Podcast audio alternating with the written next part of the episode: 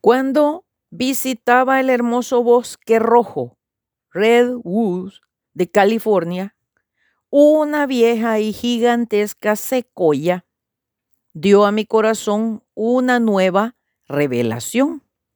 En aquel lugar viven gigantes, algunos con más de 100 metros de alto.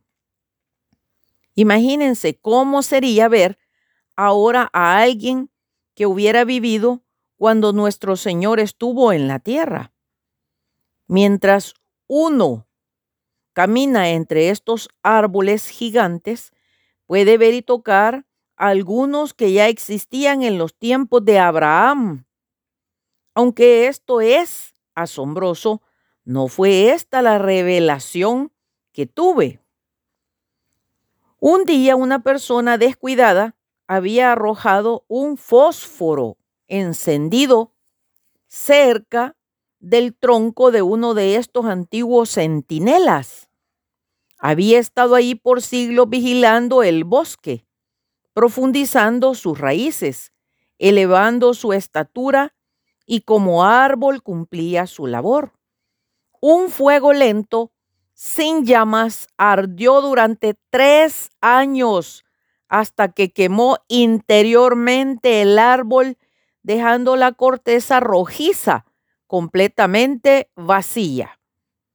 Los que pasaban por allí pensaban que estaban ante otros de esos gigantes del bosque, pero uno podía entrar por su base y ver claramente la abertura en la cúspide y a través de ella ver el cielo estrellado.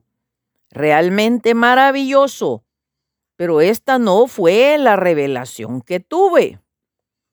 ¿Cuál fue el resultado de tal devastación?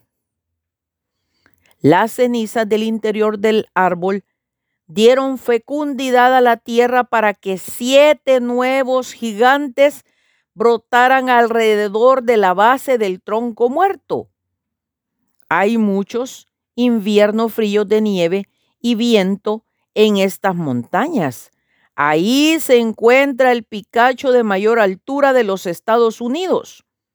Las tormentas han tratado de desarraigarlos, pero el viento no puede matar los árboles plantados por el eterno Dios.